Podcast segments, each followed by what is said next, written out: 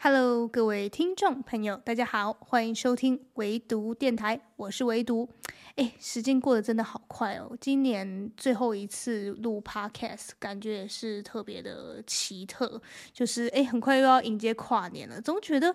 嗯、长越大哈，就会觉得每一年的跨年时间都来得特别的快，就是一年一年过的时间很快。以前都会觉得说。小时候啊，都会想说啊，放完寒假就在期待什么时候放暑假，放完暑假又会开始期待下一个寒假，然后就觉得，诶，怎么永远都没办法很快的变成理想中的那个大人那个模样？结果等到你真的长大之后，你就会发现，诶。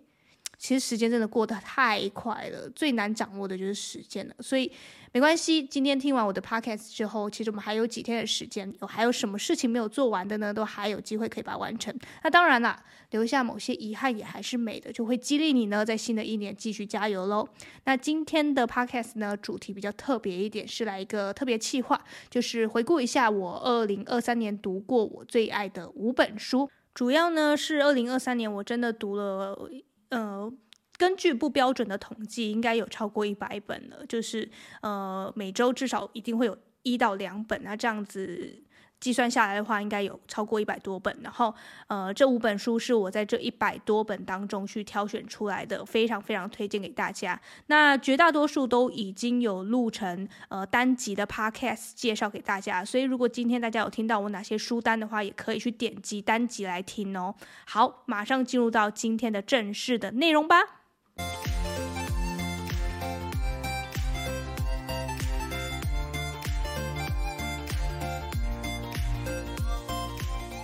嗯，我必须话说在前头，我挑的这五本呢，不代表它就是在二零二三年出版的书，它有些是旧的，就是经典文学，有些是真的是在二零二三年才出版的，所以就没有一定的是出版日期，是看我在二零二三年到底呃读了哪些书，然后这些书我真的觉得很喜欢，就非常推荐给大家的，我就会特别拿出来介绍。那这五本书呢的第一本呢叫做《刻意冷静》，那《刻意冷静》呢其实是我有合作的这个高宝书版。有寄给我的书，那一开始的时候，我也是看。看到他的书风啊，会觉得他可能是有点严肃嘛，因为讲刻意冷静，感觉会让人想到什么心理学或者是什么呃心灵励志类型的书。但是其实他不是，他是教你非常的呃系统的，或者是说科学的去处理自己的情绪。那这本书呢，是由美国麦肯锡高阶团队共同研究完成的著作。那书中他有举到很多的案例啊，还有科学的实验分析，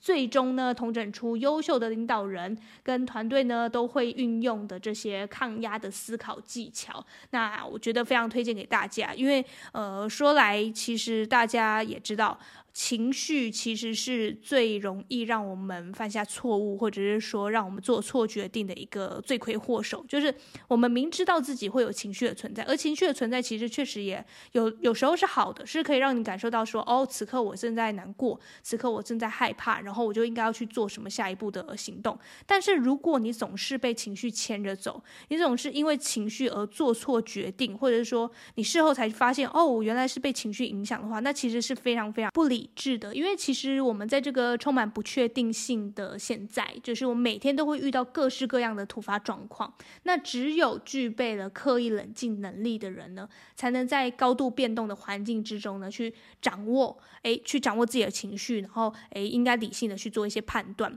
我永远记得这个何老师，就是中国这边很知名的一个主持人何炅何老师呢，他曾经讲过一句话，就是。再大的事都压不垮人，能压垮人的只有情绪。那我觉得这句话是一直一直都藏在我内心当中，我也一直都在 Podcast 里面有机会我就会提出来，因为我希望大家可以永远记得，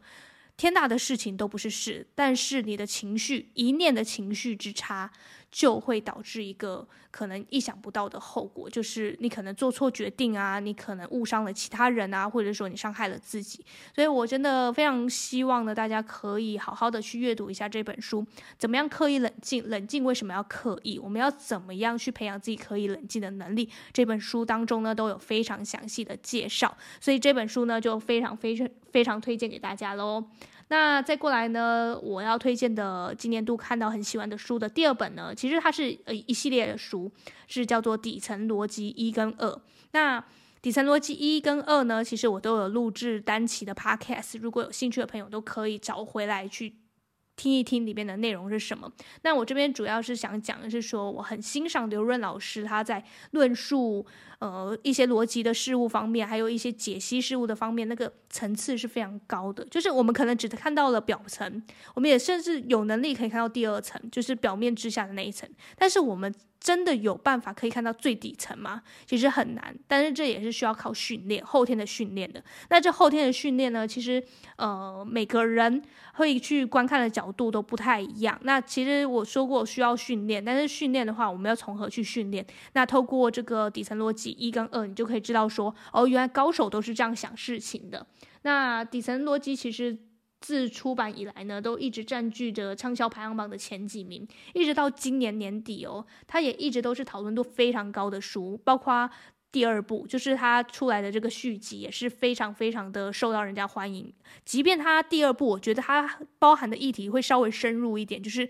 比较聚焦在数学相关，然后还有它怎么样透过数学去了解整个商业领域。那呃，说实在话，确实会比底层逻辑一还要深入一点，但是他同样的也是会用非常呃简单的话语去。解释这些复杂的情形，就比如我之前在 podcast 里面也有提到的均值回归，这个其实是一个数学的概念，但是它是透过历史的后宫佳丽三千来作为案例，你就可以知道说，哦，均值回归是怎么样应用在实际的生活当中的。所以我觉得我很喜欢他这些举例，他这些串联能力，都会让我觉得，诶，其实过去以为会很复杂东西，会很难懂的东西，原来其实是这么简单的，原来是可以这样解释，可以这样理解的。那如果我以前在读数学的时候有通过这样的方式去理解的话，我相信我的数学成绩应该会增进不少。所以现在如果有在听我 podcast 的同学们哦，你们还在就学阶段，然后你刚好很讨厌数学的话，我非常推荐大家可以去看这本书，它可以开启你对数学的不一样的了解跟见解。好，那底层逻辑一我也不多做介绍，因为它非常非常的红，然后我就是一句话，去看吧。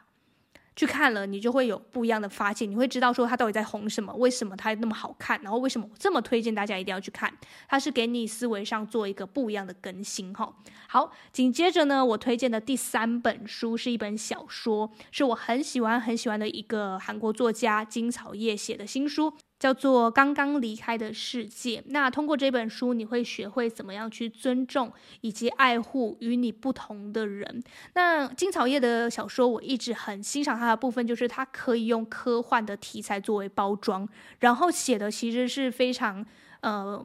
非常朴实的情感跟关系，人与人之间那些相互理解、相互尊重的那个关系。其实，如果你有把金草叶一系列的他写的小说都看过的话，你会发现说，金草叶的故事总是围绕着一个核心，那就是人与人之间究竟能不能理解差异。就不管是来自外太空的人啊，还是说外太空试图要去了解地球上的人啊，你先不论彼此的生长环境有多少差异，光是说语言。可能就有很大的障碍，但事实上说，呃，即便即便好了，我们身为地球上的人，我们说着同样的语言，我们真的就有办法去了解对方吗？那就不用，更不用说是来自不同星球的人，我们真的可以去了解对方吗？那我希望你在阅读他的书的时候，你可以带着这样的疑问去寻找答案。那当然，你看完书之后，你会发现，其实作者在故事当中他已经写下了他自己的答案。其实他在书中就有写到说，除了语言之外，我们肯定都能找到可以与对方沟通的方式。不管那是透过眼神、嗅觉或是肢体，只要你愿意真心的去理解一个人，那用什么方式都是可以的。这是他给出我们的答案。当然，你也会有你自己的见解，你也会有看完这本小说之后的新的答案，也说不定。但是，呃，金草叶他想要传达的就是这么清楚，想要告诉你说，只要你愿意的话，其实我们即便。外表上也好，语言上也好，有很大很大的差异，但是那也不是问题，我们是可以相互理解跟尊重对方的差异的。那这是我在看他的小说的时候，觉得最大最大的感触是，很容易会被他里面的东西给吸引，然后会被他细腻的情感所产生共鸣。你不要以为是一部科幻小说一定都很硬核，就是都是写的非常硬，非常的高科技，然后冷冰冰的。其实不是，它里面写的东西更多的是。人跟人之间那最基础、最基础的关怀、认识跟相互理解，那个爱，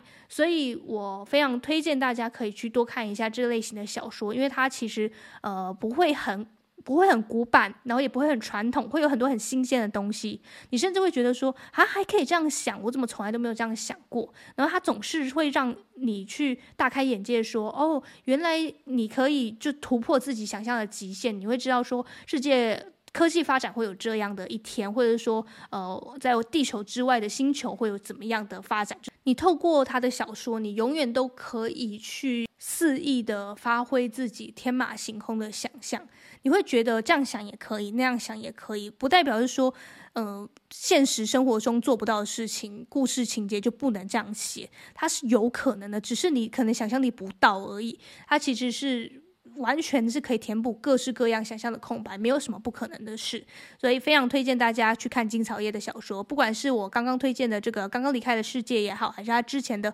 很多《行星与书店》啊，还是什么呃其他的《地球尽头的温室》，这些我都有呃写。写书评，然后也有呃，有些会有录制 podcast，大家有兴趣的话都可以去点击去收听一下，知道说呃，它大概的故事内容是什么，然后感兴趣的话就找来阅读一番哈。好，这是第三本书。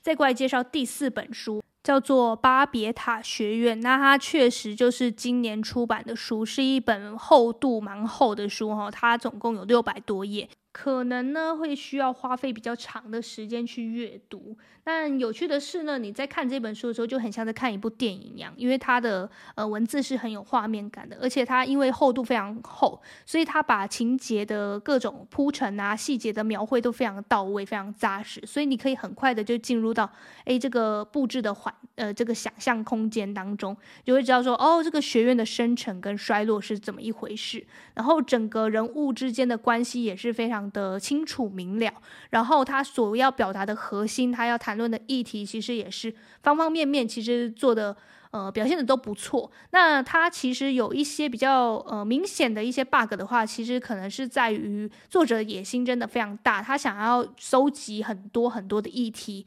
塞在这本书里面。但我会觉得有点可惜，就是其实不用一次把它写完，他可以。大可以就是继续去分很多续集写下去，我相信也是会有非常非常多读者支持的。那当然这是我自己个人的小小的浅见呐，你当然也会有看完之后有不一样的想法。那我其实很推荐这本书，是因为呢，除了它是非常有画面感，然后那你让你会觉得说非常期待它如果变影视化的。呃，这个情节的话会是怎么样的？是会让人有这个期待的，因为已经在想象中已经想象一轮了，然后也会知道说，哦，他的人物物的刻画是非常生动有趣的，你也会很想说，那真实的人来演的话会呈现什么样的状态？那这。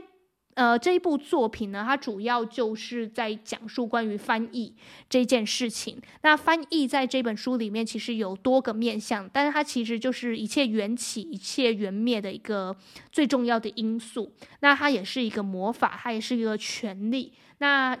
所有所有有关于整个故事的呃串联，都是跟翻译有关系的，包括主角的职业，他就是一个翻译家。然后呢，有权者呢是可以掌控语言，然后透过语言去收拢人心，甚至是去占领其他族群。所以你对应回现实生活，你就会发现说，这种感觉就很像是，呃，翻译就等于是金钱一样，就是拥有金钱的人就可以去操弄人心，去玩弄他人，去占领他人，去霸凌他人。这个其实是在书中一直反复在强调的事情，所以它里面想要包含的议题是非常多的。阶级、种族、性别平等，什么都有谈到一点，然后什么都有去包含在内。所以你看这本书的时候，你会觉得仿佛啦，就是跟着主角去活了一遍，去冒险了一。它会提升你去看待历史也好，看待各种殖民现象也好，会有不一样的角度跟见解。所以非常推荐大家可以去阅读这个非常精彩有趣的小说。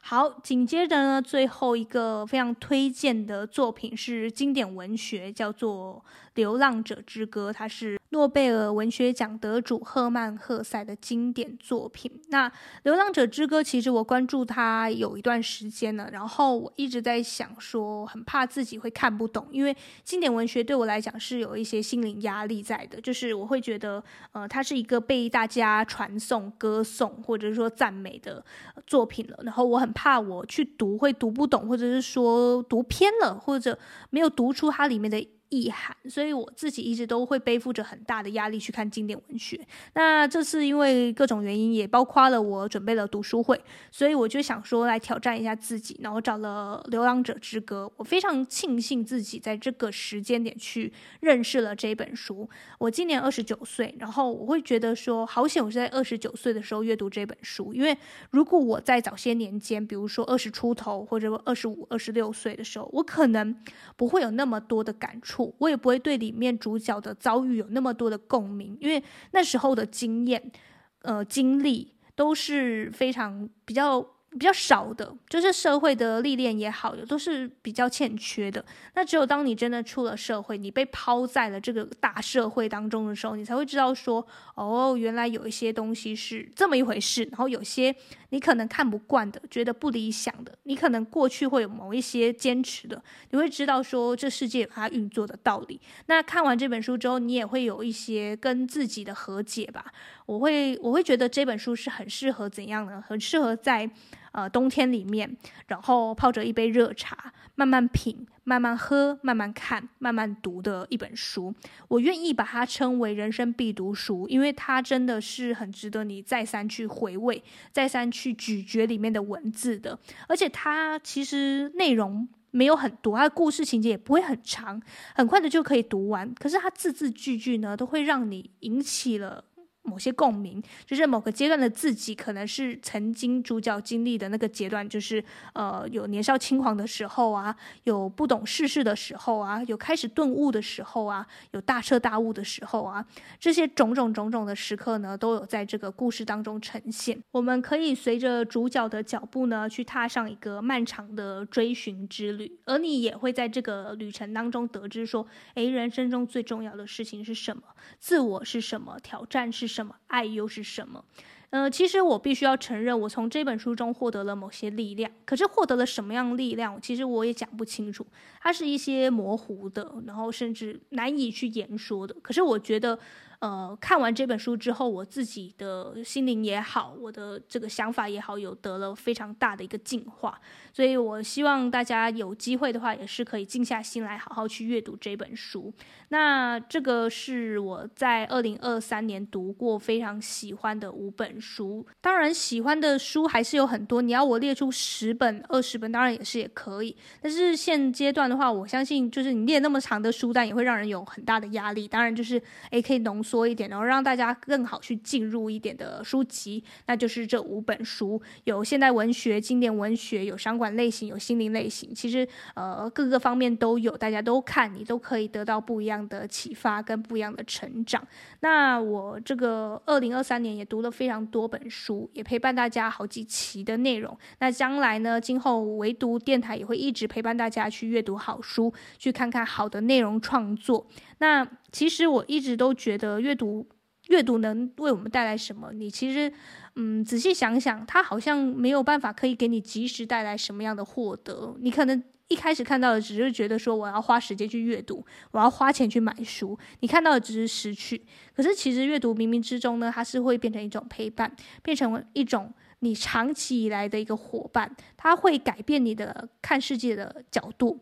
他会让你在人生觉得不知所措的时候有一个方向，然后会让你觉得，嗯，觉得人生在迷惘啊，或者是说，呃，感觉情绪不是这么好的时候，他是一个非常坚定的战友。他就是在那边很坚定的让你去阅读它，让你去理解它，然后你理解它之后呢，你就会可以跟着他一起成长。那下一次、下一个阶段，当你在遇到什么样的挑战的时候，你再拿起一本书来看，那你又会发现说，哦，你因为有之前的一些经验的累积，你现在看书就可以有看出不一样的见解，你可能看出作者更深一层的用意了。所以。我一直觉得书是可以跟着我们成长的。我们看，我们自己也在成长，书也在成长。在你某些阶段的时候，某些书会与你相遇，自然的相遇，不是那种强迫的，像是老师塞给你课外读物的那种强迫性，不是，是他自然而然的就进入到了你的视线当中，你自然而然的就把它拿起来。你就读进去了，读进去这件事情是不需要任何教的，